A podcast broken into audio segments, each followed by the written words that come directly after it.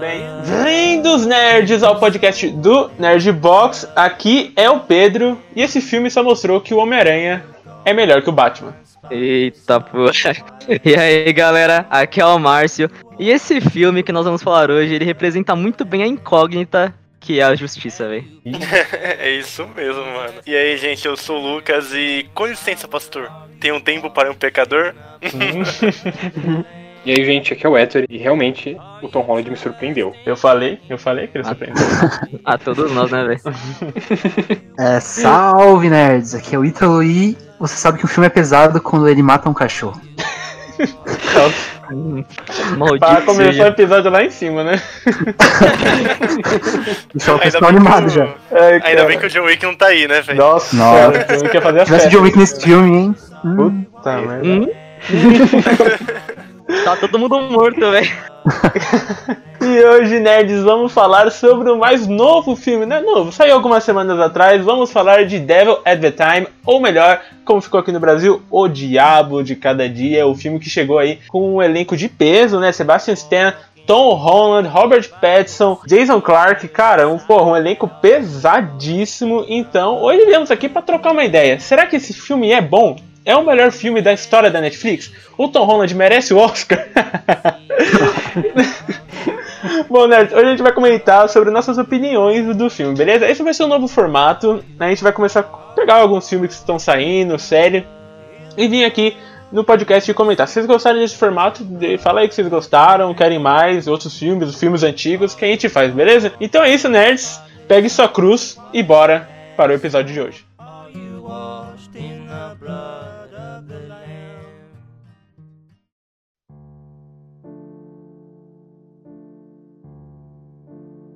Quando anunciou esse filme, eu não entendi o que era, eu não entendi o porquê, e quando saiu o trailer eu fiquei mais confuso ainda. Então, tipo, eu não entendia nada que ia falar do filme. Eu, eu realmente fui assistir o filme sem entender porra nenhuma. Eu não vi sinopse, eu fui de cabeça. Falei, mano, me surpreenda. Não me surpreendeu, mas foi uma experiência ok, foi, foi divertida. É, eu também tô nessa. Eu não pesquisei nada do filme, eu só sabia do elenco só, que era um elenco bem pesado. É isso daí que o Pedro falou não surpreendeu muito, não. É, mano, eu acho que não surpreendeu, acho pra ninguém. Assim, eu não fazia ideia de nada do filme também, junto com vocês. E, assim, eu achei o desenrolar da história um pouco fraco, cara. Ele é bem lento e sendo que até chato na minha opinião, claro, né? Só que uma coisa que eu gostei muito foi aquelas críticas, né, cara, que o filme passa ao longo de todo todo o roteiro, né? É, o filme tem a intenção de dar várias críticas aos costumes americanos, né, principalmente envolvido com a religião, mas eu acho que em, algum, em um certo ponto do filme eles perdem um pouco isso. Principalmente na metade do filme, tudo que eles queriam mostrar, estavam trabalhando e pum, acabou. E é isso, chega. Eu achei que ficou meio assim, né? Bom, mas antes de a gente começar realmente da história do filme, vamos dar uma sinopse do que é O Diabo de Cada Dia? Lembrando que vamos ter spoilers nesse programa, então se você não assistiu o Diabo Cada Dia, para, vai ver, perca duas horas da sua vida, brincadeira, mas é. e depois vem aqui escutar o episódio. O Ítalo já deu um spoiler logo na, na apresentação. É, dá pra que spoiler. não, não, spoiler, é pra deixar a pessoa já preparada. Pra, preparada. Pra... Eu, eu vou te falar, eu quero ouvir alguém fazer essa sinopse, velho, porque sinceramente eu não ia conseguir fazer uma sinopse desse filme, cara, porque, mano, é um filme confuso, cara, é um filme confuso. Os caras desenvolvem o roteiro e eles apresentam coisas que eles não explicam bem e no final ainda você fica meio confuso com aquele plot. Caralho. Então, tipo, mano, pra mim muitas coisas é confusa pra mim. Nem, nem contei a história do filme, o cara já tá metendo pau na história do filme, já, bacana. tem seus prós, mas tem seus contras, né, velho? Óbvio, óbvio. A sinopse é: ambientada entre a Segunda Guerra Mundial e a Guerra do Vietnã, o Diabo de Cada Dia acompanha diversos personagens num canto, num canto esquecido de Ohio, os quais a vida acabam se conectando. O Willard Russell, que é o Bill Skarsgård, eh, desculpa gente, não sei pronunciar esse sobrenome. Quem não tá lembrando desse Bill é quem fez o Pennywise, mano. Toda hora no filme eu pensei que ia falar: Hey Georgie, hey Georgie, Georgie. Eu tava esperando ele dar o sorrisinho. É, o sorrisinho, ficar vesguinho lá, né? Bom, ele é um atormentado veterano, sobrevivente de uma carnificina que não consegue salvar sua bela esposa de uma morte agonizante por conta de um câncer. Bom, ele acaba é um cara bem caipira de Ohio, quem bem costumeiro, religioso pra caralho, volta da guerra, conhece uma garçonete, se apaixona por ela e tem um filho com ela, mas infelizmente a garçonete acaba morrendo de câncer. E com a toda, mesmo com toda a oração, com o seu filho Arvin Herschel, que é o nosso querido Miranha, o Tom Holland. O filme, já nessa primeira parte, o filme já mostra bastante qual é a pegada dele, né? Que é essa questão religiosa, esse fanatismo americano por religião, que muitas pessoas se devotam a vida delas por isso. No começo a gente já vê a mãe, a mãe dele muito devota, já jurando o cara com uma mulher que ele nem conhecia de casamento só pra ter certeza que ele voltaria da guerra, uma promessa a Deus, né? O filme vai mostrando isso e vai mostrando outras histórias em paralelo, ou seja, enquanto isso, Carl, Jason Clark e Sandy Henderson, que é outros personagens do filme, que é um casal de assassinos em série, percorrem as rodovias americanas em busca de modelos adequados para fotografar e exterminar. E no meio disso tudo, após alguns anos, vemos Arvin Russell crescido e no corpo de Tom Holland, filho órfão de Willard e Charlotte, que cresceu para ser um bom homem, mas começa a demonstrar que comportamentos violentos acontecem por conta do que está acontecendo na sua cidade, pois um líder religioso chegou e o nome dele é Preston Tigern. Ou melhor, quem foi, quem foi intérprete dele foi o Robert Pattinson. E ele descobre que esse líder religioso é uma farsa. Bush, bastante coisa. O filme ele tem três histórias paralelas, a gente pode dizer, né? Que é do, que é do Arvin, que é do Assassinos e que é do policial corrupto do Sebastian Stan, né? Mas vamos voltar no começo e falar um pouquinho que para mim é a melhor parte do filme, que é o começo até assim a metade, se a gente pode dizer, porque acompanha o personagem do Bill, que é o Willard Russell, que mano, com certeza, entre todos os atores que estão lá, ele para mim é o que mais sobressai de todos. Mas eu, eu, eu acho ele um ótimo ator, velho. Nesse filme, pelo menos, atua muito bem. É. Ele demonstra como realmente é ser fanático por religião, É, né, velho? A, a parte que ele tá. que a esposa dele é, adoece, eles vão em frente à cruz pra rezar, e ele dá um. começa a dar tapa no filho dele pra ele rezar, pra mãe dele sobreviver. Mano, eu falo, caraca, velho, o maluco realmente é. Ele ficou louco por causa da religião, tá ligado? O que, que É. ele faz? E, tipo, cara, não foi uma coisa que veio dele, né? Veio por terceiros. Que nem, por exemplo, ele não tava daquele jeito na guerra, entendeu? Foi acontecer dele voltar da guerra e conviver com aquela. com o tio dele e com a mãe, né? Aí você vê que que começa a mudar a cabeça dele a partir dali. Aí você fica, caraca, mano, o que que tá rolando? Aí depois que vai desenvolvendo essa questão do fanatismo dele. É, mas você também vê a complexidade do personagem naquela cena que ele bate nos dois caras, sabe? Que ele vai com o filho dele de carro, aí ele fala pro filho dele esperar. Aí o filho dele fica só olhando, aí ele sai do carro e arregaça, arregaça É, pesado, massacre, dois né? caras. É engraçado os outros caras só olhando assim. É, os caras, caralho, stop, stop, Se ajuda. dead. Aí, então, aí nessa parte você percebe que ele, mesmo ele crendo muito em Deus, ele sabe que algumas coisas só a violência pode resolver, sabe? Uhum. E é nessa cena que o, que o. Não é o Tom Holland, né? Mas o filho dele, o Arvin, né? Interpretado por outro, outro ator, né? Nessa, nessa Sim, parte sim, ainda, Garotinho. o garotinho. Ele vê a primeira cena que o pai dele realmente toma uma ação. Tipo, mostrando que a violência resolve as coisas. É, ele até fala, né, no carro, ah, esse. eu- é, o narrador, na verdade, o filme, esquecemos de comentar, mas o filme é narrado, né? E quem narra o filme é o próprio autor do livro, né? Porque o Diabo de Cada Dia é baseado em um livro, e o autor do livro é que narra a história. E ele comenta, né? E Arvin agora lembra desse dia como o melhor dia da sua vida, o melhor dia que ele passou com o pai, né? Só pra ver assim, como a relação do pai era uma merda, né? Tipo, o melhor É. dia que ele passou com o pai foi o cara surrando o maluco na rua, né? Então. É, então, é, é foda, né, velho? Mas, Então. mano, é, você tocou nesse ponto, eu acho que, na verdade, esse é um dos pontos altos do filme, velho. A questão da narração. Ah, acho é. muito da hora isso. Eu, eu, eu, eu, assim, normalmente eu não gosto quando o filme é narrado, porque pra mim mastiga muitas coisas, mas, porra, o narrador tem uma voz fodida, né, mano? E ele narra muito bem. É, os, é, os pontos que ele aparece é bem cirúrgico. Então, pô, pra mim, valeu a pena. Essa foi uma experiência legal com narração. E foi um ponto realmente positivo da narrativa. Combina bem com esse filme, velho. A Nossa, narração. demais. Tem algumas partes da narração que, é, tipo, ele fala algo que acontece mais pra frente, sabe? Completando, assim. É, assim, a narração. é verdade. Eu acho que a narração realmente foi um ponto bastante forte. E, cara, apesar de é, em muitos filmes dá muito mastigado, eu achei que foi muito legal porque até parece, tipo, realmente como se fosse um livro, sabe? Como se o narrador estivesse lendo o livro, tipo, na tua frente, sabe? Eu achei Uhum. isso bem, bem legal. Uhum.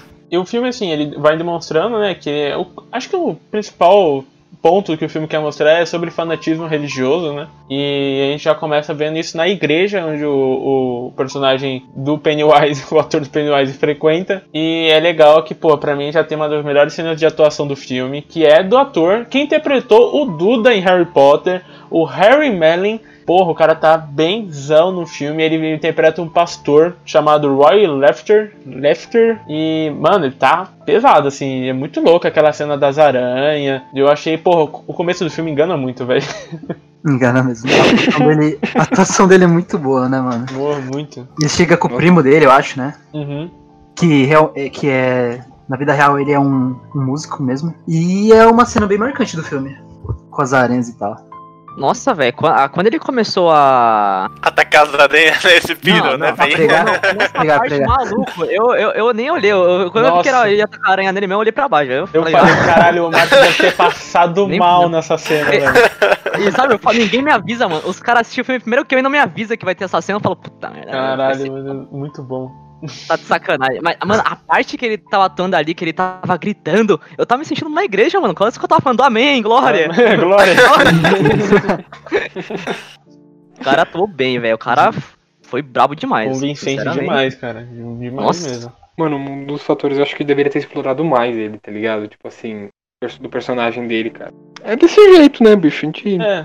Não, mas assim, o pior é que pra mim o personagem dele. Sim, eu acho que devia ter mais do personagem dele. Mas o que foi mostrado dele pra mim, aquela, até aquela cena que ele mata a mulher dele e tal, é, Nossa, é é muito boa, cara. Tipo, tipo, você pega o feeling do personagem, você entende e tal. A morte dele achei bem, é, falar a verdade. Pô, aquela. A, a, a primeira parte do filme, né? E acho que o filme inteiro, depois, sofre com percas de personagem tão interessantes, igual o do pai do Arvin Herschel e o do pastor, o primeiro pastor, no caso, que é o Roy. Porque são dois personagens, puta que pariu, podia ter o filme inteiro só com eles, porque eu acho que ia dar conta total, velho. Que é um filme que ele tem um ritmo meio, meio lento, mas dá pra entender que na época era assim. Mas eu não sei, acho que se eles trabalhassem melhor os, os personagens mesmo, como o pró- próprio Harry Mellon ou o Bill, daria um filme muito bom. Como o Pedro falou, eu viria facilmente duas horas só sobre esses dois personagens. A questão dos dois lá que matam, né? Os dois psicopatas. Mano, a gente fica naquilo. A moça também era ou não? Ah, era. ligado? Ela só, só, só sofreu influência pelo cara, mano. Não, Porque você era. vê que uma hora ela fica meio com receio, né? Ah, Ah, mas na, naquela era. cena que ela, que ela olha as fotos, dá pra ver que ela tem um, um certo amor por, por aquilo, tá ligado? É, a mulher é maluca, gente. Não tem essa não. A mulher é. Sim, sim, ela é. Não, então, mas será que ela também não sofreu influência do cara? Mano, dava pra explorar bem mais os personagens, como vocês falaram.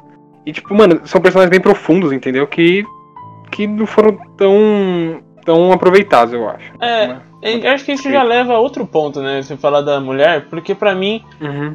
é, o, o filme tem. Vai, vamos falar de quatro núcleos do filme. Primeiro o começo, aí depois os três durante a história principal, né? Depois do time skip. Pra mim, o filme, a melhor coisa do filme é o primeiro núcleo, do pai do Arvin e do pastor, e do segundo núcleo, do- da parte do depois do time skip, pra mim, é o mais legal, é o dos assassinos. Mas o dos assassinos não foi explorado, mano. Tipo, Exato. mostra muito pouco. é, Você você não compra nada dele, sabe? Só tem, óbvio, tem cena forte, né? O Jason Clark, ele tá bem no filme. É, normalmente ele faz no filme. Ele é um bom ator, eu gosto dele, mas ele faz no filme bem merdinha.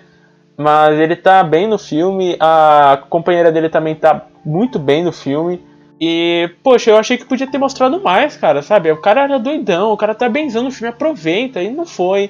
Quis apostar em outras coisas que eu acho que podia ter cortado, principalmente envolvendo o Sebastian Stan, mano. Nossa, achei o personagem dele muito chato. Chato, a, a parte da história dele é totalmente confusa, velho. Eu não entendi direito até agora a parte do da corrupção dele com aqueles do- outros dois caras lá. é, aquele- velho, não faz sentido. Mano, é tipo, do nada, do nada eles chegaram, ele chegou com os dois caras e a gente descobriu que ele era corrupto, mas mano, foi algo do nada, eles nem explicaram pra gente o plot direito e ficou no ar assim depois que ele matou os dois caras. É. Tipo, tá confuso até agora. Foi muito Nossa, rápido, né, velho? E Isso que eu também acho que ficou muito ruim no filme. É, como você disse, Pedro, é, eu também acho que ia ficar muito melhor se eles tivessem aprofundado do mais, é, tipo, a mente, mentalmente, o, a, é, dos assassinos, sabe? Uhum. Eu acho que poderia dar, assim, meio que algo mais relevante pra eles, sabe? Porque foi muito simples. Só mostrou que, ele, que eles são assassinos e só isso, mais nada, sabe? É. Poxa. É exatamente isso. Uma coisa que eu pensei, assim, quando eu tava assistindo. Quando terminou a, par- a primeira parte do filme, né, do, do Bill. é, do Bill eu tô falando do ator, tá, gente? Porque o sobrenome dele é impronunciável, eu não vou tentar. Quando aconteceu tudo, né, que a mulher dele morreu e o cara viu tudo que ele acreditava, rezava, não deu em nada. Ele se mata, deixa o Arvin Herschel órfão. E assim, ele Mata o antes, cachorro. mata o cachorro, antes disso ele mata o cachorro. Pô, que é uma cena assim, que a gente fica puto, né? Porque matou o cachorro e tal. Mas, mano, é uma cena assim muito bem dirigida, assim, muito bem escrita, porque você, entende o quão, o quão fanatismo é de achar que você sacrificar uma vida pela outra, sabe? Nada a ver. E é- eu achei essa cena bem forte, mas ela é muito boa, cara, pra questão da história, assim. Eu achei ela pesada, mas necessária. E é legal que o cara vai levando o cachorro rezando, assim, mano, e, tipo, é pesado. É, Essa É, cena que, que moldou, acho que, o, o caráter do Arvin, né? Que ele vê que Sim. o pai dele tava completamente fanático pela religião e não adiantou nada. Perdeu o cachorro dele, a mãe dele e depois perdeu o pai também. Exatamente. E é, é uma das cenas pesadas depois que o pai se mata, né? Porque o cara crucifica o cachorro, velho. Nossa, E, véi, essa cena, mano, ela é muito louca, mano. Ela é muito louca porque você vê que o pai, ele leva o cachorro pra sacrificar, só que ele leva ele chorando. Ele vai rezando e vai chorando. E você vê que ele não Uhum. quer matar o cachorro, mas ele tá fazendo aquilo porque ele, ele tem certeza pelo fanatismo dele que se ele matar o cachorro, a esposa dele vai sobreviver. E, mano, é, é o, a- o ponto que o ser humano chega pra conseguir fazer uma pessoa. pra você conseguir deixar uma pessoa que você ama viva, sabe? O, o fanatismo que a pessoa chega pra tentar fazer isso. Sim, sim. É, é loucura, cara, é loucura. E, e já vocês pensaram também, assim, quando acabou. Quando eu acabei o filme, assim, eu falei, caralho, eu acho que podia ter tirado uma hora de filme e fazer uma. um capítulo assim solto de qualquer coisa da- desse primeiro núcleo do filme. Tipo, terminar com o pai se se- mo- morto, né? Ter se matado, e o Arvin vendo ele morto, assim, e acabou o filme. Pronto. Seria bom. Pô, seria. Acharia que seria, tipo, sei lá, minissérie, assim, pouquinho, três capítulos, assim, ia ser foda, mano. É, tipo, assim, um, epi- tipo uma minissérie. Um episódio sobre esse núcleo, um episódio sobre os assassinos e o episódio sobre o policial não precisa porque é muito chato. Cara, eu concordo com vocês plenamente. Ia ser muito perfeito se tivesse realmente uma minissérie aí falando do- dos núcleos separadamente. Ia ficar muito menos corrido, cara. Que nessa cena do, do, do sacrifício do cachorro, o foda dela também é que o moleque vê, tá ligado? Uhum. Tipo, ele vai batendo no pai, falando, não, não, não, não, não. E o pai faz isso na frente do moleque, né? Então, eu acho que também condensa bem mais a cena. Demais, né? É uma cena de atuação do moleque e do pai muito boa. Excuse me, preacher.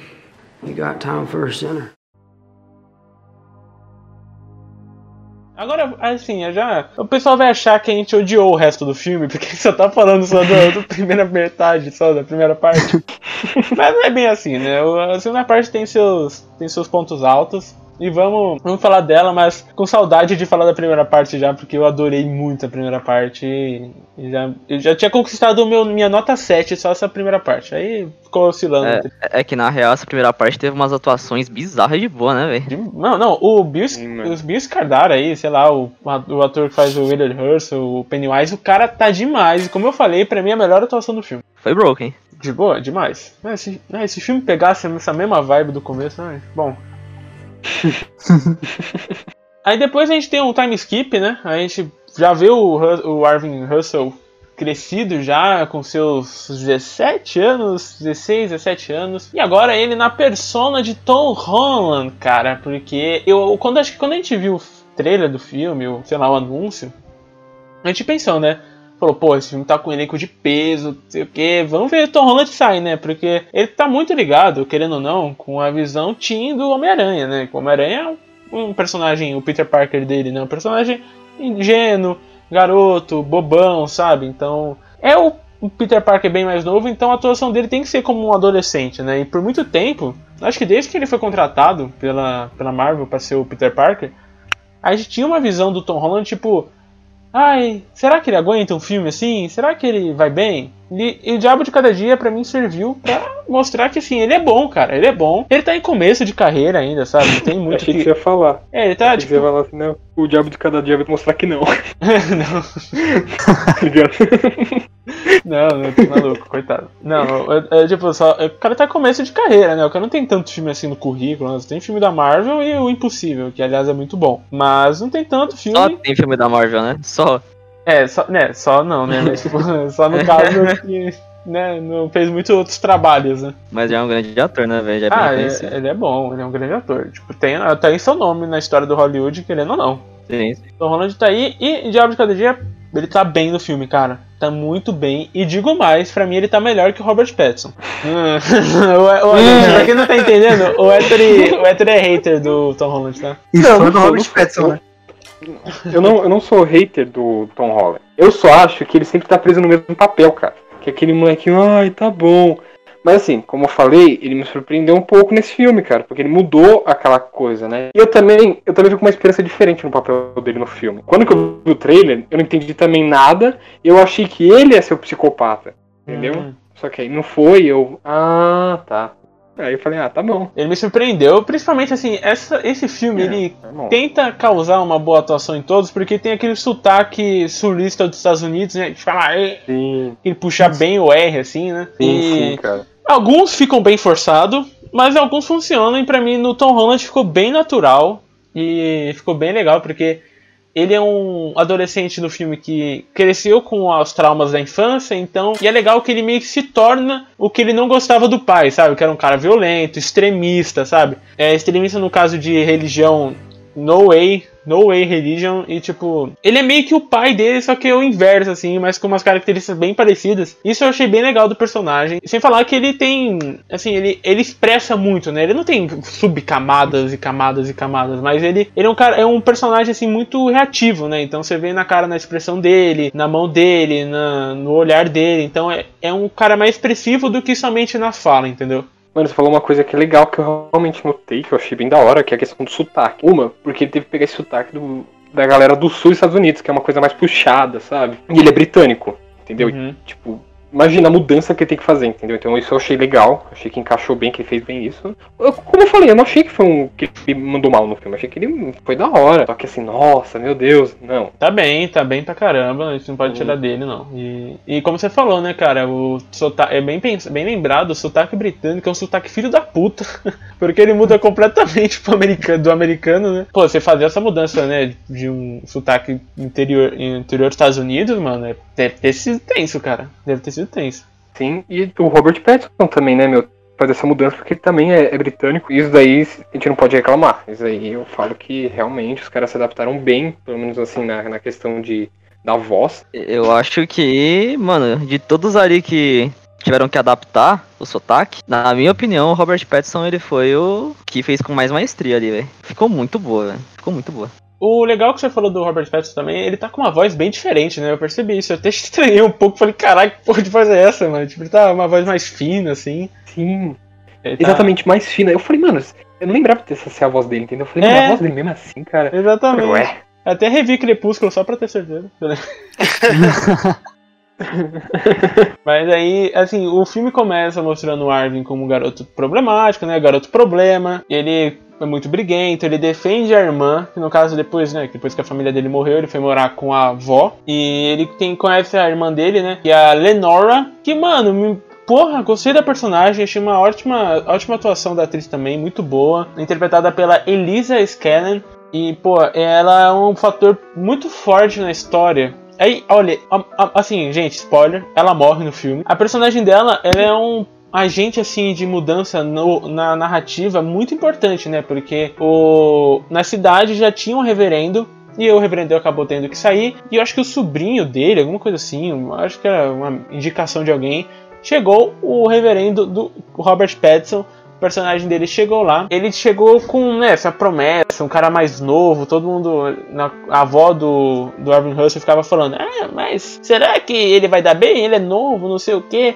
E ele chega com essa desconfiança e ele chega já metendo o pé na porta, assim, tipo, é, com um sotaque estranho, com é, jeito de falar estranho, olhar fixo pra pessoa bizarro. Então ele, ele meio que chegou assim pra meio que mudar tudo na cidade, mas mesmo assim eu achei uma coisa legal que o pessoal é tão fanático que não importa qual reverendo tá lá, o pessoal vai adorar, mano. Tipo, o pessoal é puxa saco mesmo, foda-se. Sim, dá pra ver aqui na primeira cena com ele que as famílias levam um prato de comida, né? Algo assim. Isso. Todas estão ansiosas pra ver o que o reverendo vai achar. Aí ele fala mal, né, da, da comida da, da avó do, do Arvin, que é o Tom Holland. E o Tom Holland fica putaço, putaço.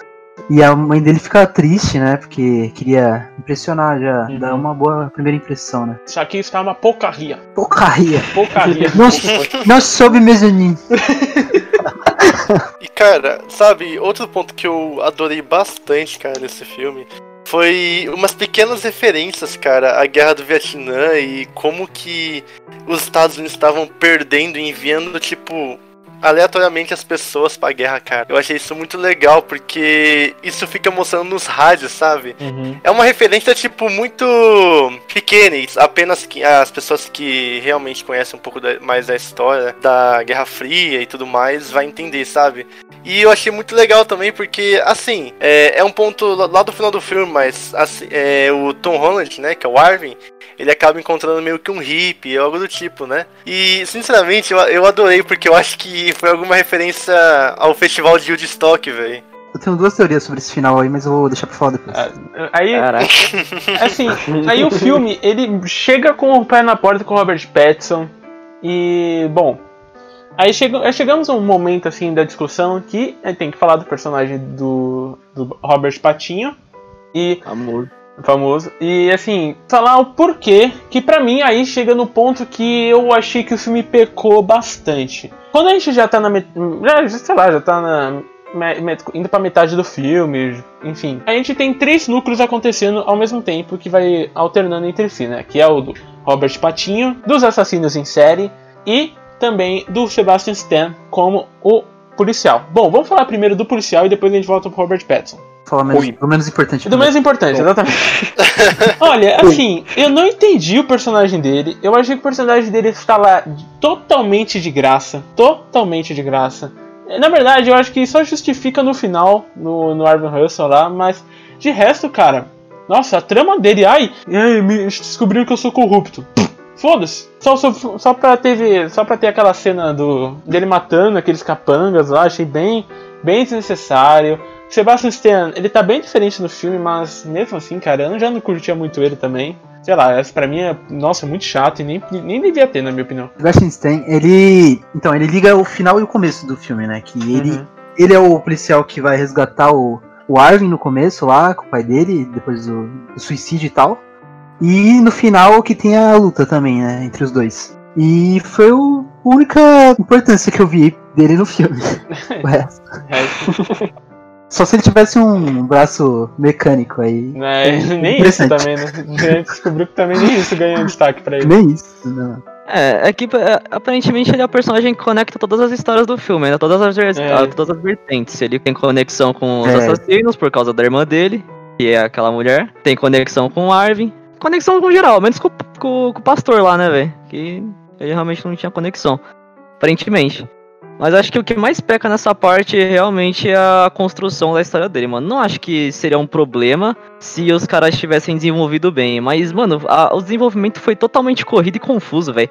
Eu não entendi até agora, mano, os personagens da história dele. É, tipo, Concordo o totalmente, corrupto cara. ma- o malvadão, o outro o capanga malvadão, mata o malvadão, o malvadinho, e é isso.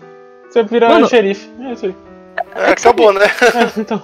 Sabe o que, o que me quebra, velho, na parte dele? Do nada, ele chega lá pra falar com a irmã dele sobre o, o marido dela, beleza. Do nada corta, ele vai pro restaurante falar sobre corrupção. Aí do nada corta, ele tá indo pro puteiro fazer alguma coisa que eu não lembro mais. Eu só, só lembro que ele apanha lá do guarda. É, essa cena foi boa. apanha. Ele apanhando. É, legal, é legal. É.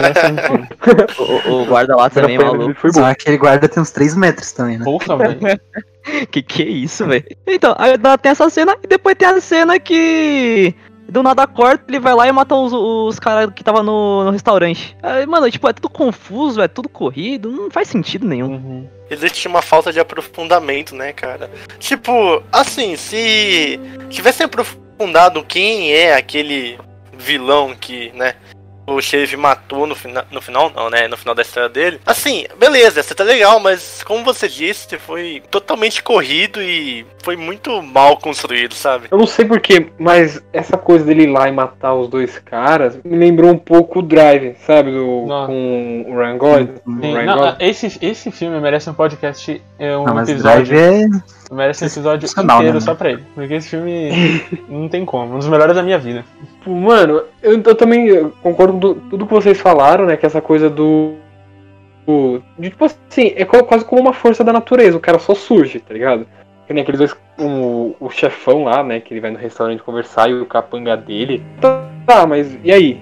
Ele vai lá depois, mata os dois e. O que acontece? Quais são as consequências disso, sabe? Uhum. É bem, é bem boba no final sentido. do filme. É bem, tipo... É. Não justifica tanto, sabe? Ter dado tanto foco pra ele, assim, e ter tirado, por exemplo, dos assassinos. Tipo... Uhum. E, assim, aí já passando pros assassinos, no caso... É um núcleo que eles falam que no livro é muito mais explorado, é muito mais explorado. E eu entendo que no filme não dá pra explorar tudo em duas horas e pouquinha. Mas, cara, eu acho que podia ter tirado bastante coisinha do, do policial e ter implantado no assassino. Ter feito umas cenas mais bem. Isso não é bem dirigida, mas bem escrita, sabe? Porque tem hora que eu achei bem corrido, sabe? Uma coisa assim que eu achei legal, como Adrião. Acho que não lembro quem falou, mas da questão das fotos. Que a mulher. Que, ele- que ela viu as fotos e tal. E ela meio que gostava, assim. Ela, ela sorria olhando pros caras, né? Que morreram, mas na hora de fazer ela achava um saco, achava uma merda. Pô, é um negócio tão legal de você explorar, sabe? De trabalhar a personagem mesmo, mas não. E, tipo, no final, a morte dela, eu achei totalmente não sei lá, não sei que vocês, o que vocês acharam também, porque eu achei a morte dela é bem, sabe, só, nossa, temos que matar ela, e é isso, matou. E não sei se é assim no livro também, não sei se o livro explica melhor, mas no filme eu achei a morte dela ruim. Eu acho que ela, a personagem devia ter morrido, eu acho que ela devia ter morrido, só que o jeito que ela morreu eu achei bem, é. Então, eu- eu vi um pessoal comparando a morte dela com a morte da, da Lenora, né? Que ela foi enforcada. Tipo, as duas teve é, envolvimento com a garganta e tal. Uhum. Que foi. É como se fosse um sufocamento. que, ah, todas as coisas estão sufocando elas e foi meio uma simbologia isso. É. Mas a morte dela não. Também eu não me importei muito. Assim, acho que pro momento, pra, pra mim fez sentido, velho.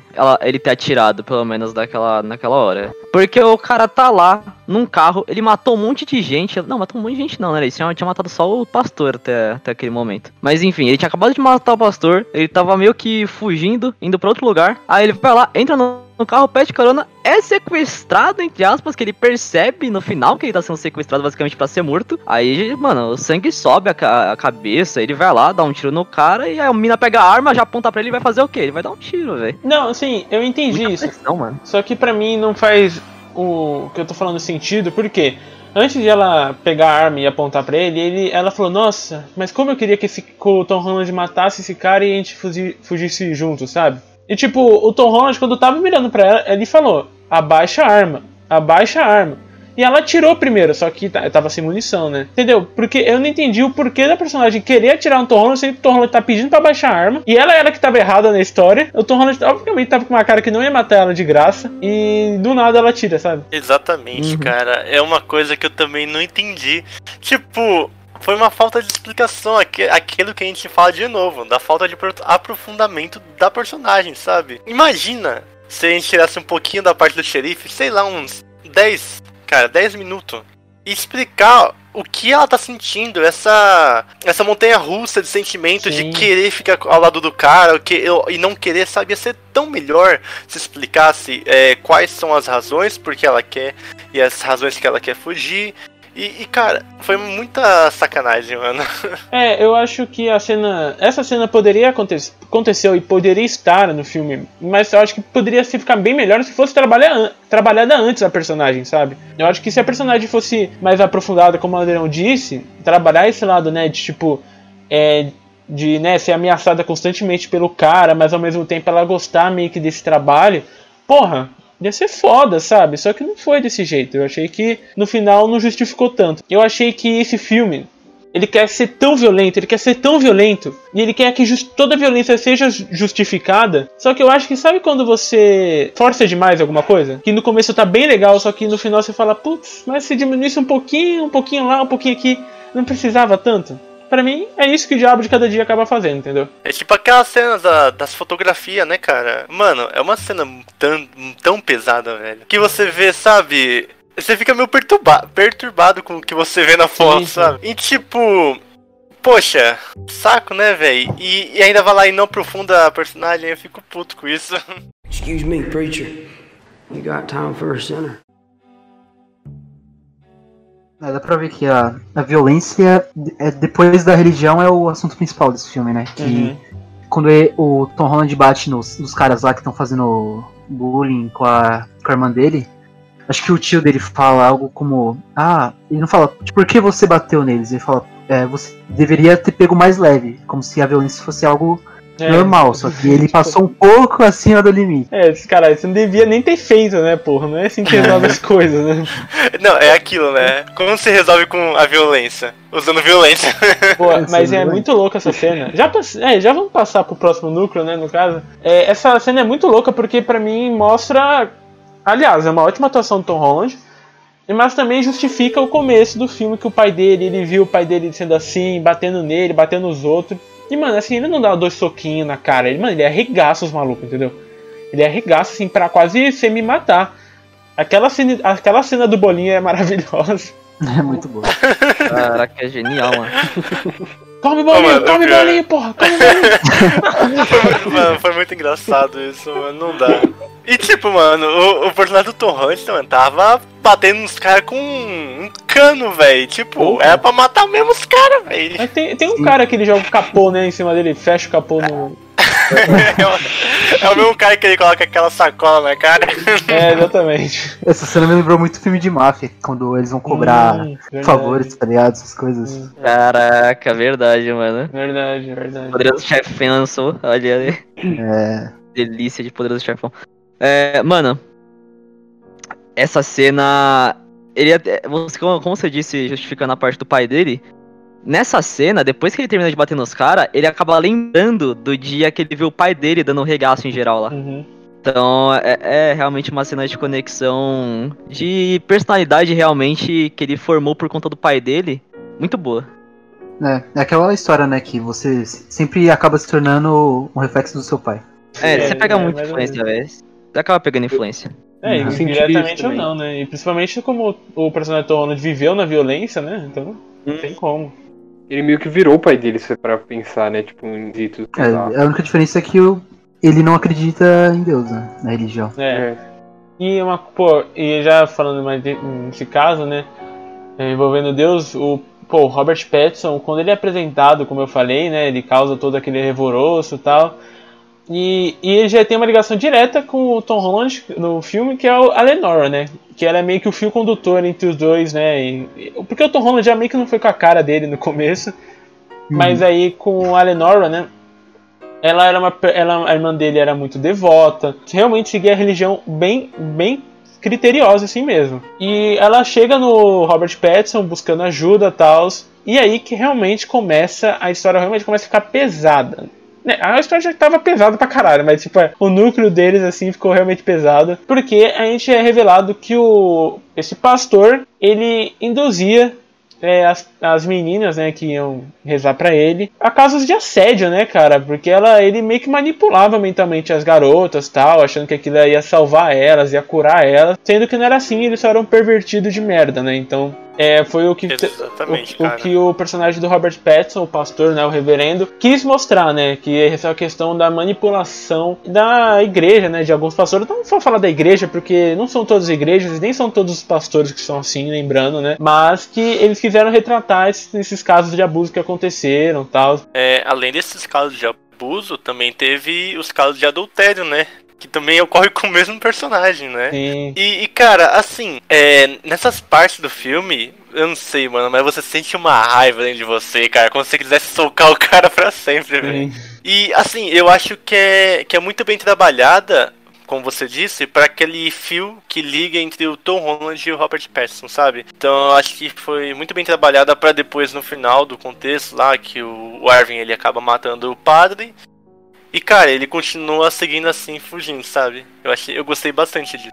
O que eu acho mais legal dessa cena é como eles trabalham a, a fé da Leonora, velho. Que eu consigo ver um paralelo entre a fé dela e a fé da rea- a, a fé das pessoas da realidade, sabe? Uhum. Porque, mano, ela é aquela menina, não pode se dizer que ela é fanática, né? Na verdade, pela religião. Mas, na verdade, ela é cega, né? Na real. Não pode se dizer que ela é Sim. fanática, mas ela é cega pela religião. Então acaba que ela se torna uma pessoa extremamente manipulável pelo pastor que seria quem fala por Deus ali na igreja, né?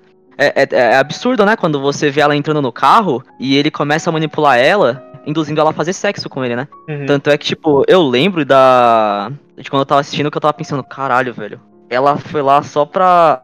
Na inocência, só pra conversar com ele, pra. Sei lá, né? Tipo, Os caras ajudam, né? Buscar ajuda, exatamente, né? Tá sendo manipulada, ela realmente vai fazer isso com ele, porque. E ela não tá percebendo que, na verdade, isso é algo que vai fazer mal pra ela, sabe? Porque ela acha que vai fazer bem. As pessoas ficam cegas, é a mesma Uhum. coisa na realidade, as pessoas ficam cegas pela religião. Às vezes não são fanáticos, mas a, a fé é tanta que acaba cegando. É, é- eu acho que o filme, ele é. Na parte de religião, ele é sensacional, velho. Ele é incisivo. É, tem uma frase do filme que, que mostra muito bem isso, que acho que é o Robert Pattinson que fala é, que não é, não é errado se é a vontade de Deus. Mostra muito bem, tipo, essa cena da Lenora e a cena do, Uhum. do primo do Harry Potter lá que mata a mulher. Exatamente. Ele sabe que é errado, mas se Deus tá pedindo pra ele fazer isso, então é porque ele tem que fazer. Tipo, é um paralelo pelo que o Robert Pattinson fez com a Leonora. Nossa, o Robert Pattinson, né? Eu esqueci o nome do cara agora. Reverendo, reverendo. Reverendo. E tipo assim, e o que o pai dela fez com a mãe, tá ligado? De falar aquela coisa, ah, vamos dar uma volta aqui, vamos apreciar o, o- a coisa de Deus, entendeu? A- Aí ele. Bom, o pai, o pai dela mata a mãe dela, né? E o Robert Pattinson faz com ela pra aquela mesma coisa. Só que não, não de matar. Mas, cara, e é como o Márcio falou. É tipo uma, é uma cegueira total, porque ele fica falando, não, mostre o seu corpo como Jesus, como Deus te criou, como você veio ao mundo, sabe? E você fala, caraca, mano. Essa cena é muito, é muito pesada, né, cara? É muito, muito bem escrita, muito bem roteirizada. E, e assim, e é, como a gente, e é como a gente falou, né? É, esse é o ponto principal do filme. É onde realmente a crítica social é a. Porra, tá aí, crítica social na sua cara, muito bem, muito foda. E principalmente quando mostra quando a Lenora se mota. É, se mota. Mota, mota, se velho. mota, mota, mota, mota. Que é isso? Quando a Eleanor se mata, né, cara? E acaba cometendo suicídio, que, assim, foi um- uma reação indireta pelo reverendo, né? Que ela acaba ficando grávida dele, suas relações sexuais que eles tiveram, ela acaba ficando grávida. E ele, ela vai contar, né, pro reverendo, assim, inocente e tal, falando, ah, e, e agora, tal. E puta, que filho da puta, e ele começa a fingir que nada aconteceu. Ele falou, mas a gente não fez isso. Exatamente. A gente não fez Eu acho que essa cena é muito, muito. Nossa, caraca, a vontade do maluco entrar lá e do Arvin e, mano, fazer o trabalho dele, tá ligado? Mano, e, e ele falando assim: Ah, não, a gente, não- a gente não pode falar essas coisas libidinosas na casa de Deus. Nossa, mano, filho da não dá, velho. Nossa, Mano, a atuação dele é demais. Ah, o Robert Pattinson tá bem nessa cena, cara. Ele tá muito bem nesse filme. Tá muito bem. falando que a mina tá louca, falando que onde já se viu falar aquilo. Nossa, caraca, é. Aquela parte que você falou, mano, só querendo trazer um pedacinho aqui. Que ele, você falou que ele sempre falava de Deus. É sempre assim, né, velho, que acontece as manipulações. É sempre colocando o nome de Uhum. Deus no meio. Então, a manipulação dele não acontece porque ele é o pastor e ele meio que tá falando por Deus, na verdade, né? É porque ele tá colocando o nome de Deus ali, falando que tudo que ela fizer é porque Deus tá pedindo. Então, mano, é, é um trabalho muito sujo, né, velho? Não, a gente vê isso hoje em dia, cara. Isso que é bizarro, sabe? A gente vê, a gente vê vários atos de violência, preconceito.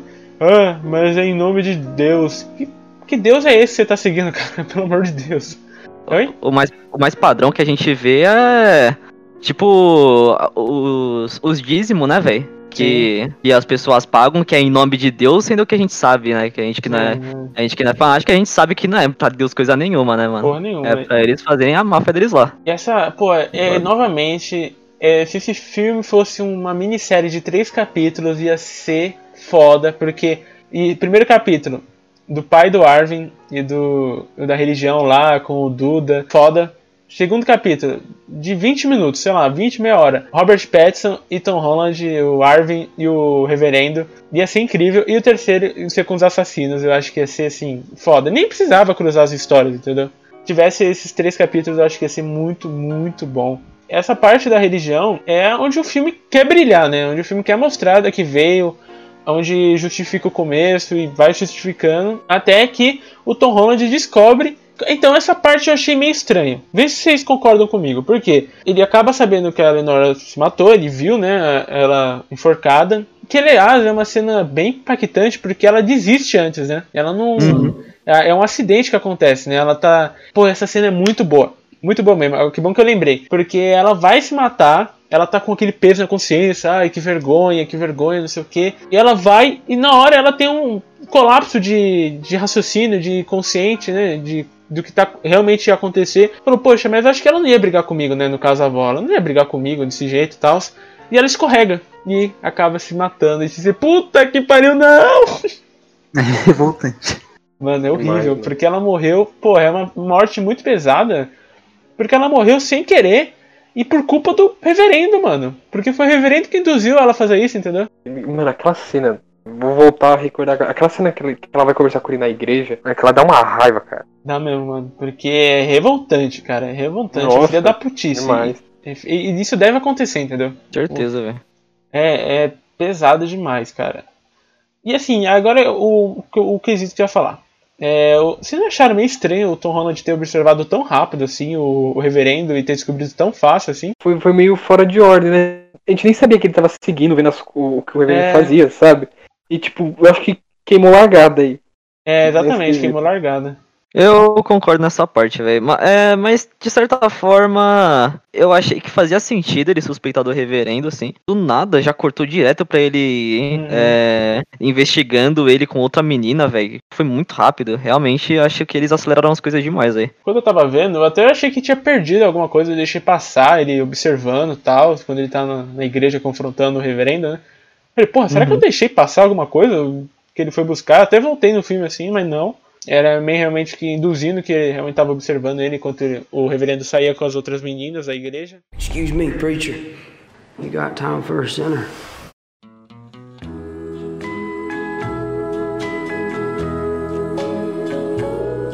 E, pô, aí a gente tem um. acho que um show de atuação do Tom Holland na igreja, né?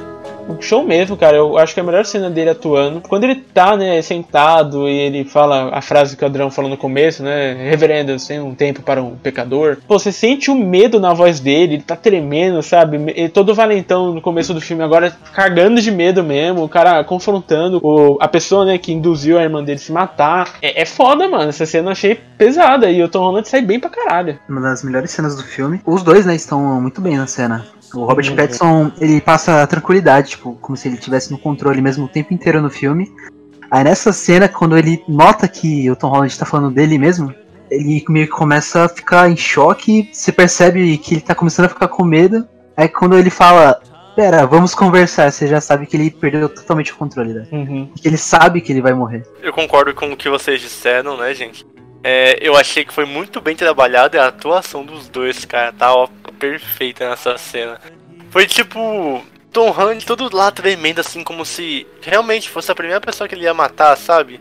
Ele queria saber, queria tirar as dúvidas se foi realmente ele e tudo mais. E, mano, depois é, chegou o Robert Pattinson. Mano, ele começou de um jeito tão calmo e depois começou a ficar mais desesperado, assim. Uhum. Cara, foi muito bom, cara, isso. Foi mesmo, verdade. Ele, né, ele tá. Assim, é, é- muito boa a atuação do Robert Pattinson nessa cena, porque ele tá. Ele começa a escutar o moleque, você vê que na voz dele, assim, do jeito, ele tá meio que cagando com o moleque tá falando, sabe? Ele, tipo, ele olha assim e fala, tá, fala aí pra mim, vai. E durante. Ele até pega aquela bí- a bíblia dele assim e fecha com um desgosto assim, É, né, tipo, velho? puta que pariu, sabe? Mais um aqui, mais um cuzão aí falando qualquer merda e eu fingindo que tô escutando, sabe? Eu queria continuar meu, o meu cochilo aqui, né, velho? É, exatamente. Eu, eu acho que eu vi isso também como uma crítica, sabe? Tipo, não é todos que vão te ajudar, sabe? Verdade. Perfeito, cara. A visão perfeita sua. Pô, é, mas aí é legal quando puxa a arma, o Robert Pattinson começa a cagar nas calças, né, cara? É muito engraçado. Mano, você consegue perceber isso pelo olho dele, cara. Ele abre o olho de um jeito, tipo, fudeu agora. E aí que a gente tem, né, o confronto dele, ele começa a mirar com a arma, né, com a arma que o pai, ele pegou do pai, né, que foi passada para ele pelo tio. E a gente tem um confronto dele, né, falando, confrontando por causa da Lenora e tal. Eu achei essa cena me divide por dois motivos. Por quê? Eu acho, o personagem do Robert Pattinson é muito bom e eu achei que ele morreu cedo. Eu achei que não apareceu tanto no filme, merecia mais, né? Mas em compensação, é uma cena foda, cara, porque é um filme corajoso. Fala, mano, vamos matar um dos principais aqui, agora é isso, foda-se. E aí, o que, que vai acontecer agora? É um dois polos assim que eu entendo, mas me chateia um pouco o Robert Pattinson ter ficado mais no filme e ter mais trabalha trabalhado a relação dos dois, porque um, um é tão diferente do outro, mas eles se conectam por motivos é, horríveis, sabe? Um é um cara desleixado, que mentiroso, aproveitador, é, filho da puta. E nesse caso, o Robert Pattinson também é um extremista da religião, né? Ele acredita, acredita aquele negócio de Deus e tal. Como o primo do Harry Potter fez no começo, o Tom Holland é um, é o oposto do cara, né? Ele, ele é um cara justo, né? O Tom Holland, é um, mas é um cara violento, é um cara sem paciência. E também é um cara extremista, onde ele acredita que a religião é o grande problema do mundo, sabe? Então é um extremo, é uns dois extremos, mas que acabam se conectando que eu achei muito legal. Eu fiquei, caralho, puta, se fosse mais trabalhado, se a Lenora não tivesse morrido logo de cara, não sei o que, não sei, mas, mas no final me satisfez, achei essa cena muito boa. É, então, tem uma visão meio. Eu tenho uma visão meio diferente da, do Pedro, entre o Duda e o Robert Pattinson. Os dois mesmos é, sendo pastores, eu acho que o, o Duda, o Harry Mellin, ele é bem fanático mesmo, ele é completamente uhum. cego, ele só tem certeza que Deus tá guiando ele. E eu acho que o Robert Pattinson, ele pode até acreditar, mas ele sabe que tudo que, que ele vai falar as pessoas vão acreditar se ele usar ah, o nome de ah, Deus. Sim, se aproveitando, né? Isso. Ele, ah, tipo, é, faz sentido. É, é, verdade, faz sentido. Por isso que ele usa o nome ele pra se né, aproveitar tipo, das horas. É, é realmente aproveitar da inocência, né? Como, ela, como ele fez com a, Le, a Lenora, né? E até quando ele morre, assim, aparecem os policiais, né? Depois que o Arvin sai da cena. Você vê a garota uhum. chorando, o pessoal chorando, sabe? E é bizarro que ninguém vai saber o quão filho da puta ele era, né? É, isso que é o pior. E, mano, vou ser sincero que teve um momento nessa cena ainda que eu achei que o, o Arvin não ia matar ele, velho. Aquela também. hora que ele chegou na igreja e eh, ficou apontando a arma pra cabeça dele, aí ele abaixou e sentou na, no banco da igreja. Eu pensei, caraca, será que ele vai desistir de matar ele agora? Não, meteu duas balaços na cabeça dele. Não, mas foi, matou, matou ele, ainda foi lá e tirou de novo. É, Caraca, mano. Eu tenho certeza, né, velho? Puta, é, aquela cena é muito boa. O cara toma um tiro na Bahia, ele tá contorcendo todo, o Tom Holland nem, nem dá tempo. Pá, pá. É, é dois na cabeça, pra não ter escapatória, velho. Aí ficou claro que o Homem-Aranha ganharia do Batman. Né? Miranha 1, Batman 0. Miranha 1, Batman 0. Cara, eu concordo com o que o Pedro falou. Assim, foi muito cedo a morte do, do personagem do, do reverendo, né? Que eu, eu imaginava que ia, ter, que ia explorar mais, tal, que ia se aprofundar mais. Porém, tipo assim, eu não. Eu não, eu não pensava num, vai, num destino diferente para ele, cara. Funcionou e a cena ficou muito boa. Então. Uhum. É, faz sentido. Beleza. Acho que o destino dele tava bem traçado, né? É, exato, entendeu?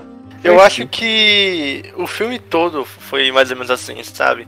É, como a gente estava dizendo antes, se tivesse feito aquela minissérie, poderia ser muito mais trabalhado o contexto da, de todas as histórias, sabe? Uhum. E ter dado mais tempo para cada personagem mostrar é, por, o porquê ele veio e o que ele tá fazendo naquela história, sabe? O motivo dele estar tá lá, entendeu? E eu acho que ia ficar muito mais legal. É, tipo, o que a gente tá falando do filme, a gente tá elogiando pra caralho filmes, para pra pensar. A gente não tá detonando o filme, a gente tava brincando, assim, também, né? Exagerando um pouco. É.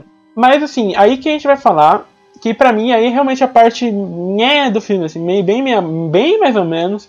Que é depois que vocês matam o Robert Pattinson, aí você fica, acabou o filme? E aí? O que, que vai acontecer agora, né? E não, é, o, o filme não acaba. Então, para mim, aí a, durante a trama, perdeu um personagem foda, assim, para contracenar com o Tom Holland, que tava muito bem, mas tava faltando alguém, cara. E, e quando ele se encontra com assassinos, é como eu falei, eu achei a cena, tipo. Mas era óbvio que o Tom Holland ia encontrar com os assassinos, sabe? Você tá vendo isso desde o começo do filme, sabe? Não me, não me pegou. Você falou, ó, oh, é agora, hein? Quer ver que vai ser agora? Quer ver que vai ser agora? E foi. Eu gostei da cena, assim, quando ele tava andando com o carro, porque ele começa a perceber as sutilezas que os idiotas não percebiam, sabe? É, na primeira cena do filme, você. Os assassinos estão no mesmo lugar que o pai do, do Arvin, né? Uhum. que é na, na cafeteria lá, no Chanete. Aí dá pra perceber que, que vai ter uma ligação entre os dois. E também, é o que o Pedro falou, depois que mata o reverendo, aí que começaria uma meio que uma perseguição do policial, do Sebastian Stan, contra o Tom Holland. Mas como o personagem do Sebastian Stan era tão vago, não, não dava. não deu aquele gatilho, dava pra gente ficar esperando ah, o que que será que vai acontecer. E o ritmo do filme também tava bem lento. Eu acho que isso pecou nisso. O Ítalo falou tudo, mano. Nossa, exatamente, eu pensei a mesma coisa, cara. Tipo assim, eles tiraram o personagem do Robert Pattinson e colocaram o Sebastian Stan pra, tipo, meio que, meio que em paralelo com o Tom Holland. Só que foi na mesma pegada, entendeu? Foi mais. meio que desandou, meio que atrasou um pouco. É, não, péssima, péssima escolha, né? Tirar o Robert Pattinson pra colocar o Sebastian Stan, pelo amor de Deus. E, mano, o pior é que, tipo, o xerife, mano, ele fica o filme todo falando, ah, ó, cuidado com o que você faz, você vai arruinar a minha carreira. Aí chega no final do filme, ele vai lá e. Ele caga pra carreira. Tá foda-se, tá com foda-se. foda-se. Tipo, É, Ele cagava pra irmã dele. Cagava, tipo, ele só ia lá só pra ver se ele- ela não ia fuder a imagem dele. E no Exato. final, assim, virou a coisa mais importante da vida dele. Tipo, mais importante que a carreira dele que ele tava tentando construir faz tempo, custe o que custar. Sabe, me deixou meio. Ué, não era, não era assim, né? É, então, assim, eu entendo em partes que, tipo, ele pode ter achado que o Tom Holland, ele, o Arvin, ele, ele tinha pegado lá realmente, eu esqueci o nome certo, mas é aquele, aquelas Uhum. fotos, sabe? Mas, tipo, mano, é um personagem que é, tipo, construído desde o começo e, tipo, no... Construído. e, tipo, vai lá no final e faz um negócio to- totalmente contraditório, sabe? É, não sei, não me pegou muito bem. Óbvio que uma hora aquele trabalho ia dar merda, sabe? Da, da irmã dele, né? Óbvio que uma hora ia dar bosta. Então, tipo, quando o Tom Holland tentava explicar, o Sebastian Stan achava que ele matou a irmã dele por ter matado, sabe? Tipo, matei ela de graça. Óbvio que não foi de graça, cara. Olha o que sua irmã fazia pra, pra viver, velho. tipo, óbvio que uma hora ia dar merda, sabe? Era- E, e ele sabia por causa da foto que ele pegou ainda, né, velho? Então. Isso, Exatamente. isso que é o negócio. E, e, mano, uma outra coisa que eu também não entendi muito bem é que, tipo assim, né? O filme todo, ele tava com aquela pistola, pistola, né? Que as balas eram irrastreáveis, né? Aí chega lá no final, quando ele vai enfrentar o Arvin, ele tá com uma escopeta e, tipo, foda-se, né? Se é rastreável ou não. É, foda-se. Aonde ele tirou essa 12, velho? E caralho, Porra. que ignorância. Pra quê? Tipo. Você precisa de uma 12 pra matar um moleque, mano? Você matou os dois caras e intimidavam você com uma pistolinha com, com pano ainda nela pra Porra. silenciar. Mas o moleque você tem que pegar uma 12. Pô, moleque mano. Mano, é bizarro essa cena, porque o, o- uma 12, né? Normalmente, quando tiro de 12, ela espalha o tiro e ela tem um, sei lá, uma abrangência de alcance maior, né? Então é pra pegar mais região do corpo. Ele atira na madeira, né? No tronco que o Tom Holland tá deitado. Mano, era pro braço do Tom Holland ter pelo menos estourado um pouco. Tipo, o tiro de 12 não é reto, sabe? Não é. Isso, é, isso eu tô falando com experiência em, mu- muito em código, tá, gente? Pelo amor de Deus. Então. o P matou uns caras com Deus me livre, não, eu tô- Isso é e, e Call of Duty, pelo amor de Deus. Mas, tipo, a gente tem noção, sei lá, que o tiro de 12 espalha, né? E pega mais coisa. Aí o cara, tipo, mira, o cara tira e não acontece nada com o Tom Holland, o Tom Holland dá um tiro cego pegando na barriga do policial. Tá, efeito protagonista, né, velho? Efeito protagonismo. É. Porque, velho, Norris. É, mano, é, sabe a questão, velho? É que, tipo, realmente dava pra ter pego, porque ele tava perto. Tirou de 12 na, no COD, ainda ele pega. Ele pega bem mais de perto do que na vida real. Na vida real, você pode estar até que de uma distância razoavelmente média, que ainda vai, tipo, dispersar, mas vai pegar em você, sabe? Uhum. Ali ele tava perto, velho. Como não, não pegou um, um balote, velho? Como não pegou um? É, é bizarro, velho. Essas Eles é estavam.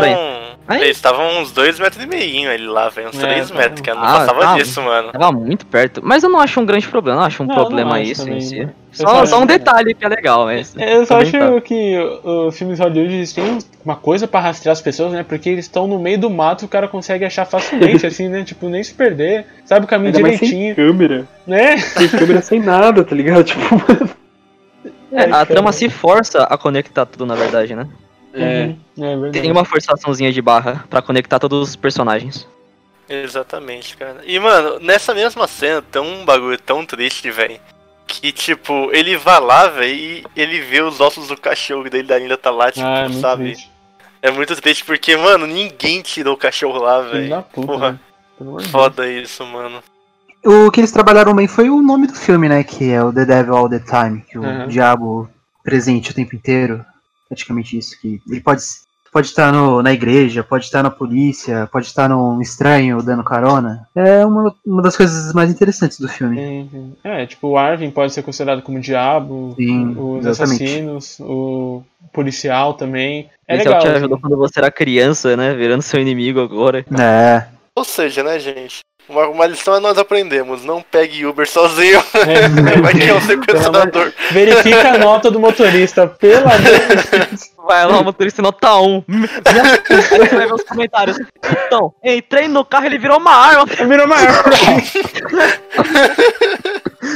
Excuse me, preacher. You got time for a sinner?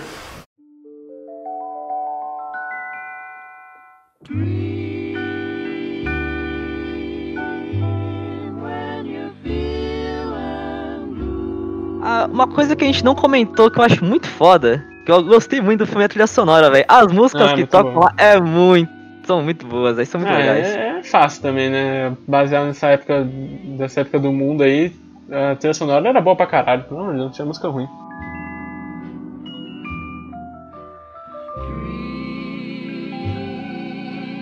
Então, realmente, ah, esse é um ótimo ponto, ótimo ponto. Só que eu, eu acho que o filme peca um pouco em questão de ambientação. Assim, eles ambientam muito bem é, cenários realmente daquela época, só que são poucos cenários realmente, né? Se a gente for analisar, aparece o quê? Aparece a igreja, a casa deles ali, um pouco da estrada e uns restaurantes, nada mais que isso, né, velho? É bem pouco É. cenário que aparece mesmo. E, Mas- lembrando, e lembrando, assim que o filme também foi dirigido por um brasileiro, né? A gente esqueceu de falar isso, uma informação importantíssima. Mas Ah, foi sim. dirigido pelo brasileiro Antônio, Camp, An- Antônio Campos, que saiu bem pra caramba, a direção tá ótima e, pô, continue mais fazendo filme aí pela Netflix aí, por favor. Ficou muito bom, velho. Ficou.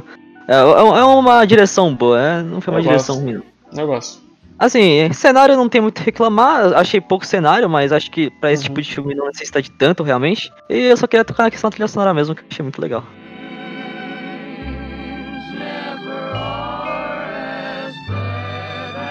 Bom, o Ítalo, o Ítalo separou aqui umas duas possíveis teorias do final do filme, porque o filme ele conseguiu me deixar tenso em algumas partes, sim, ele realmente conseguiu me deixar tenso pela direção e tal, foi muito boa mesmo. E uma, uma cena que me deixou tenso foi o final. Eu falei, puta, quer ver que vai acontecer outra merda, mano? Quer ver que o Hip, na verdade, é um cara filho da puta que vai matar ele? E na verdade não, né? Ele só, só tava dando carona mesmo. Que o Arvin estava indo para algum lugar e não sei se é isso que o Ítalo vai falar sobre essa teoria. Tem duas teorias. A primeira, eu acho que é. Não sei se eu posso falar que é mais plausível, mas é mais simples. Que quando ele entra na Kombi, tá tendo um discurso do, do presidente dos Estados Unidos é, convocando o pessoal pra guerra. Que é a guerra do Vietnã. Então, acho que o narrador fala, ah, é, Arvin não sabe se talvez o caminho dele agora é seguir a violência, que seria se alistar no exército e ir pro Vietnã. E a outra teoria é uma que eu achei muito interessante, é que na cena final ele entra numa Kombi, né? Tem a teoria que o, o dono dessa Kombi, o motorista, é o Charles Mason. Nossa.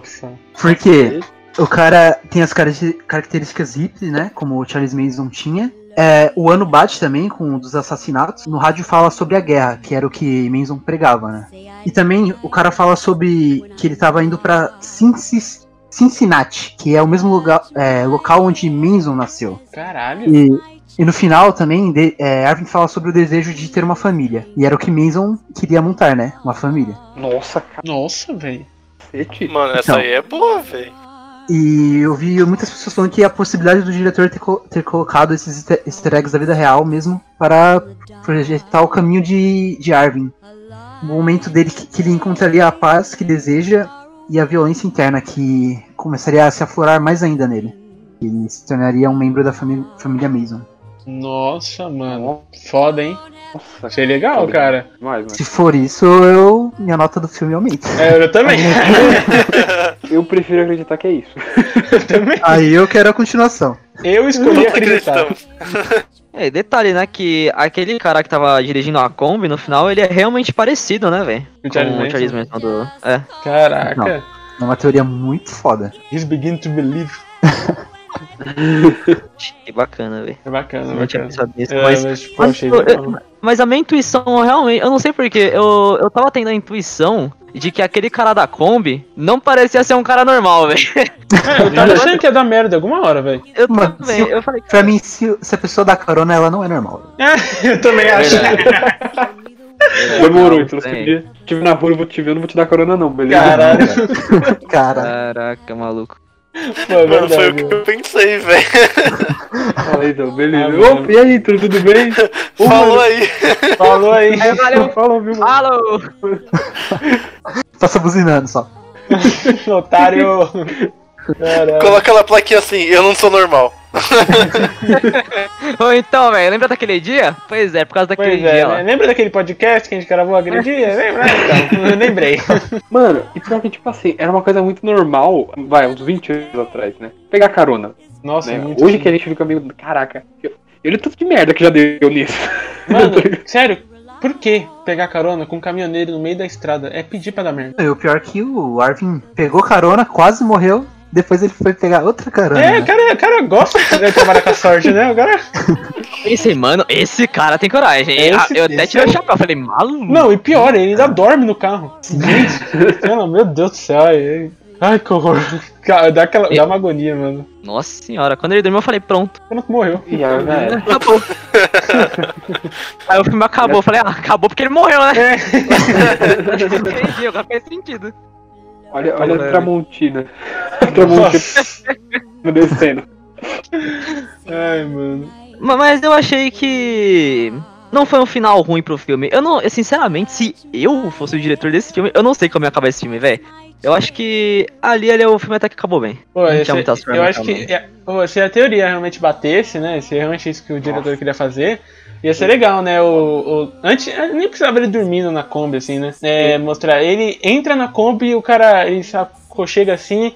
Ele fala, Hey, what's your name? Ah, my name is Arvin. E what's yours? Ah, my name is Charles. E acaba o filme. Pronto! Ia ser um bagulho tão foda, velho. Ia ser legal, mano. Né? I have a family. Ah, mas É, no range, sabe? Tipo, aí você. Aí você, cacete, mano, o que que tá rolando? É. Nossa, mano. E esse, não, esse, esse final, se esse final realmente bater, né? Se, pô, podia confirmar esse final, né? Ia ser muito bom. Muito bom mesmo. Ia subir muito. E aí já subir, ia subir um pouquinho a nota também.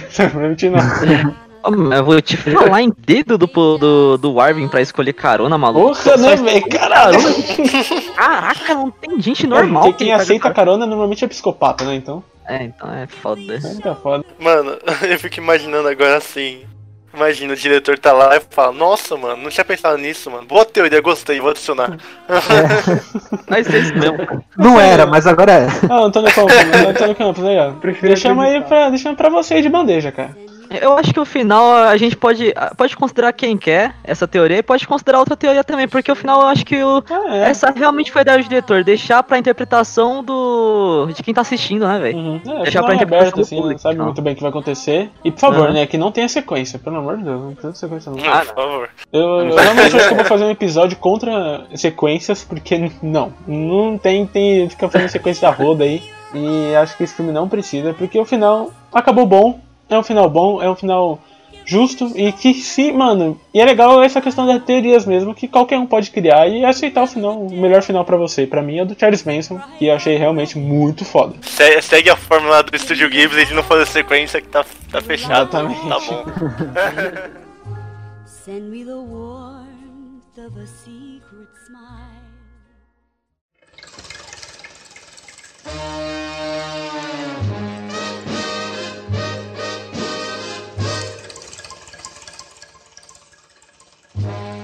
Bom, chegando no final do nosso papo aqui sobre o Diabo de Cada Dia, vamos dar o nosso veredito sobre o filme, nossas notas pessoais, aí que gostou, não gostou do filme.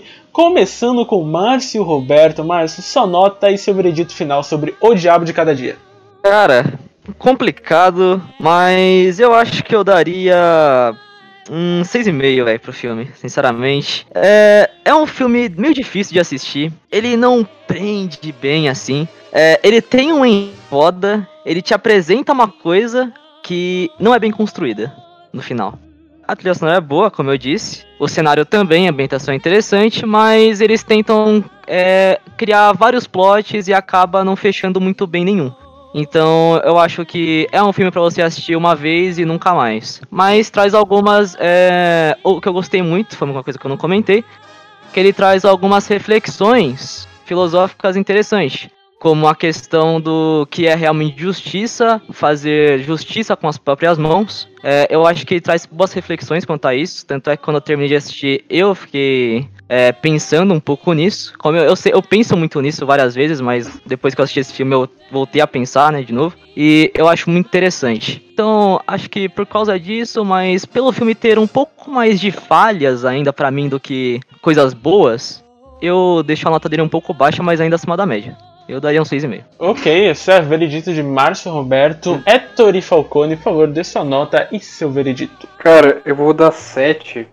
É o do Marco Márcio, porque é como eu falei, eu fiquei um pouco surpreso com a atuação do, do Tom Holland, que ele me, surpreendeu, porque eu tava acostumado com um outro tipo de atuação dele. Mas eu acho que assim, poderiam ter explorado mais é, os personagens, coisa que não foi feita, né? A ambientação tá muito da hora, tipo, eu gostei daquela coisa do interior dos Estados Unidos, sabe? Tipo, achei bem legalzinho. É, a trilha sonora, tipo, não achei lá essas coisas, mas também não, não não é ruim, sabe? Tipo, tá, tá na média, tá no certo, sabe? E, cara, só, só essa coisa do não explorar os personagens que eu, que, que eu fico faltando pra mim mesmo. E, bicho, muito rápido, achei muito rápido assim, algumas coisas do filme, né? Que nem a gente falou das da questão do. da- do, do encontro, né? Do, do clímax entre o, o personagem do Tom Holland com o personagem do Robert Pattinson. Eu achei que foi muito, muito rápido, não, não, não houve um desenvolvimento legal pra, que levou a isso. Mas, assim, é um filme bom, gostei do filme, né, mas vou ficar com 7. Ok, nota justa, nota justa. E pontos bem, bem legais mesmo. Bom, Ítalo Gustavo, por favor, sua nota e seu veredito para O Diabo de Cada Dia. Eu concordo com o que o pessoal falou aí. Minha nota vai ser 7 também, lado do Ettore.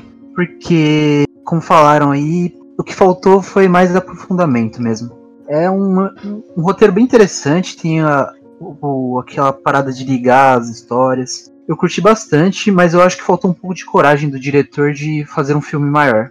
Como é um filme pro streaming, né? Netflix e tal. Acho que ele ficou com medo de fazer um filme de 3 horas, 3 horas e meia, porque nem todo mundo é um Scorsese que consegue fazer isso. Eu gostei até bastante do filme, principalmente da parte sobre a religião e a, e a violência estarem ligadas. Mas é o que o pessoal falou. Se tivesse mais tempo de tela dos personagens, seria um filme bem melhor. Ok, é bem justo. Eu concordo bastante coisa que você falou, cara. Principalmente na questão do tempo. Netflix não é tão corajosa assim pra bancar mesmo, né? E no final também vou fazer outras perguntas pra vocês. Mas primeiro vamos finalizar aqui com o veredito, antes de eu dar o meu, né? O veredito de Lucas Adrião. Adrião, por favor, sua nota e seu veredito final para o filme. Cara, eu acho que eu vou ser um pouco mais otimista de vocês todos aí. Mas eu vou dar um 7,5 pra esse filme, assim. Porque eu acho que eu gostei muito das críticas que o filme conseguiu desenvolver, sabe?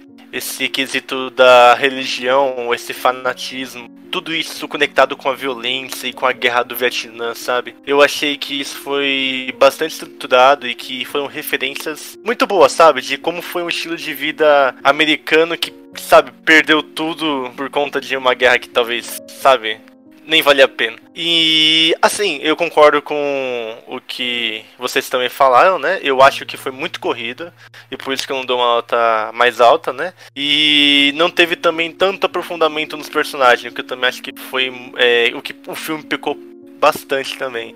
Então, acho que esse é o meu veredito final aí. Estou surpreso, porque no grupo, né? A gente tem um grupo do Nerdboxcast, né? A gente, eu perguntei lá, vocês assistiram o filme, Adriano e Márcio? Aí o Márcio, não, ainda tinha que assistir. E o Adrião, ah, mano, assisti, mas não assistiria de novo, achei o filme chato. Falei, caralho, não assisti. mas, mas, cara, tipo, eu realmente não assistiria de novo, cara. Foi muito lento e foi chato de ver. Mas, cara, eu gostei muito da crítica, velho. Quando o filme tem uma crítica, é, me conquista, sabe?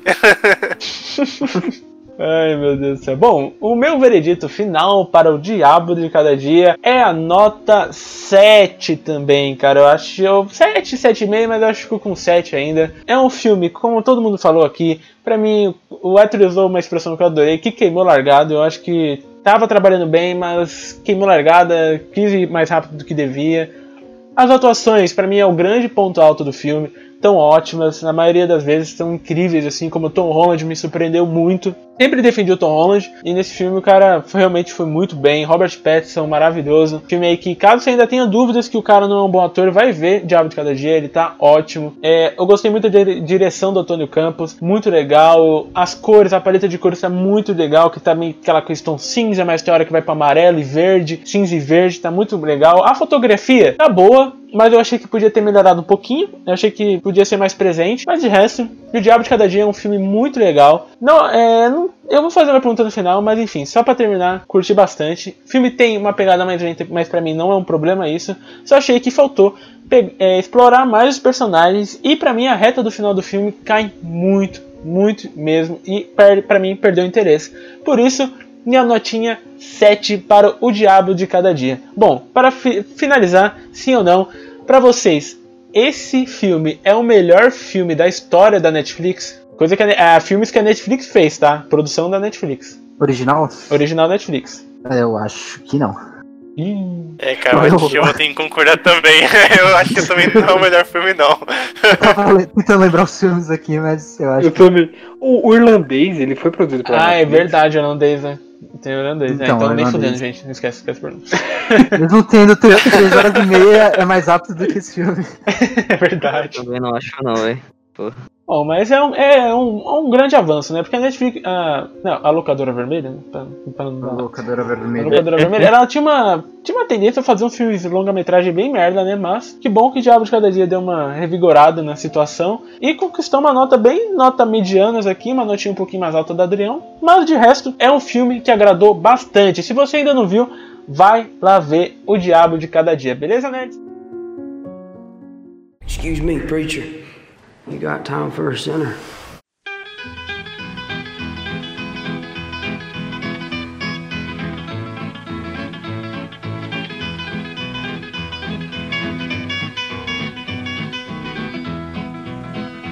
Então é isso. Valeu por ter escutado o episódio de hoje e já quero agradecer os nossos queridos participantes, Ettore Falcone e Ítalo Gustavo. Mano, valeu novamente por ter participado aqui, cara. É, vocês sempre, sempre são bem-vindos aqui. A gente sempre dá muita risada, muito, conversa muito show de bola. Estamos esperando pra vocês aí conversar sobre série, ver boys. Mano, super convidados pra futuros episódios aí, beleza? A gente que Tamo junto, agradece. tamo junto. Agradeço bastante aí vocês, de verdade, mano. É uma da hora esse papo aqui. A gente, gente vai, vai indo, bicho, vai indo.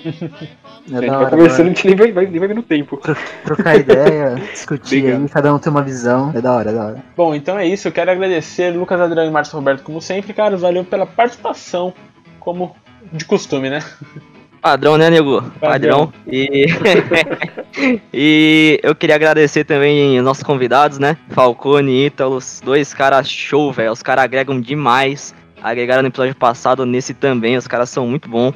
E também aqui aos nossos ouvintes, cara, se não fosse vocês, isso aqui não existiria, como eu sempre digo. E, né, galera, dê um, pod... dê um podcast, é foda, né? Opa! Aí, aí, aí o cara dá uma deslizada logo no final, né? Aí é bom. bom, pessoal, deem o feedback, como eu sempre peço, é muito importante pra gente sempre conseguir melhorar e trazer conteúdo de mais qualidade pra vocês. Exatamente, gente. Foi tudo que o Márcio disse. E obrigado, Ítalo e Ettore, por vir aqui de novo, né? Eu não sei como vocês estão aguentando falar mais com a gente, né? Mas beleza. Mas é muito importante mesmo. E é sempre legal conversar com vocês, porque é visões diferentes e assuntos diferentes que a gente nem mesmo às vezes sabe no dia a dia, né? Então acho que é muito interessante. E também muito obrigado por quem ouve a gente, né? Porque, pô, sem vocês, a gente não é nada, né? A gente só é um bando de moleque falando algumas besteiras aí. e, gente, não se esqueçam também de visualizar os episódios anteriores, porque aí vocês nunca ficam perdidos na trama do Nerdbox. É, exatamente, eu faço das palavras do Adrão e do Márcio as minhas. Obrigado por tudo, Nerd. Sem você, o Nerdbox Cast nunca existiria e a gente tá pegando um público muito legal, estamos crescendo cada dia mais e a gente tá se divertindo cada dia mais. Eu acho que esse é o grande. é, acho que a coisa mais importante é se divertir fazendo, dar risada. Isso aqui não é um papo sério sobre grandes críticos de cinema. A gente só dá a nossa visão e dá muita risada, beleza? Lembrando que é tudo a nossa opinião. Se você não concorda com a gente, deixa aqui seu comentário, manda uma mensagem pra gente no Instagram, no direct, fala, ó, acho que vocês podiam ter comentado mais sobre isso, isso, aquilo. Porque, mano, acho que a coisa mais legal de assistir um filme é você depois ir falar sobre com seus amigos e discutir, dar risada, enfim, várias visões. Isso é muito bom pra gente como ser humano e é, pra gente criar é, uma opinião crítica e sempre melhor, né? Bom, Nerds, obrigado por tudo, por tudo mesmo, beleza? É isso, Nerds. Semana que vem tem mais episódio do Nerdbox Cast. Lembrando que eu já vou dar spoiler para vocês. Vamos falar sobre o filme da Enola Holmes. Esse meio que tá chegando com polêmica e a gente vai falar um pouquinho do que a gente acha do filme, beleza? Então é isso. Semana que vem tem mais episódios. Valeu, falou e tchau, nerds. Just